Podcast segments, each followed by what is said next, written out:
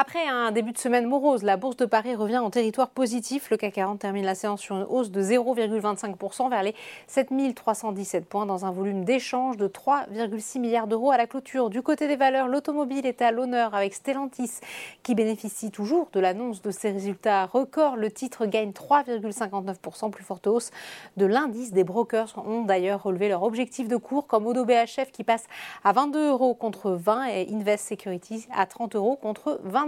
AXA évolue également en tête, plus 3,24%. Le groupe est porté par la hausse de son dividende de 10%.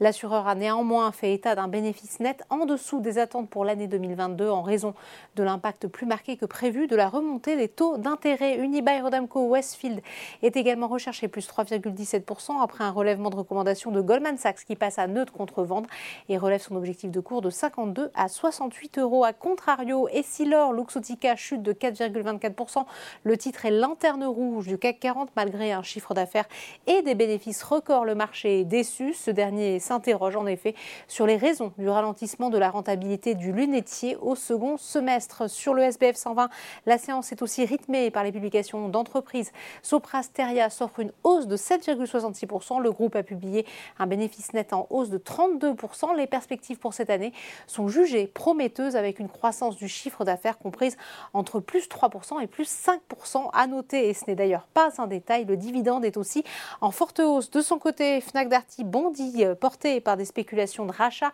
La presse évoque l'intérêt du milliardaire tchèque Daniel Kretinsky. Toute autre ambiance pour Nexity qui perd un peu plus de 9%. Le promoteur a en effet annoncé que 2023 sera une année de transition. Les taux d'intérêt ont commencé à peser sur la demande de logement. Enfin, on termine par les États-Unis. La bourse de New York a d'abord ouvert en hausse avant de se retourner après les derniers chiffres macroéconomiques, enfin les données macroéconomiques, l'emploi reste robuste, ce qui signifie que la hausse des taux n'est pas encore terminée. Voilà, c'est tout pour ce soir, mais n'oubliez pas, toute l'actualité économique et financière est sur Boursorama.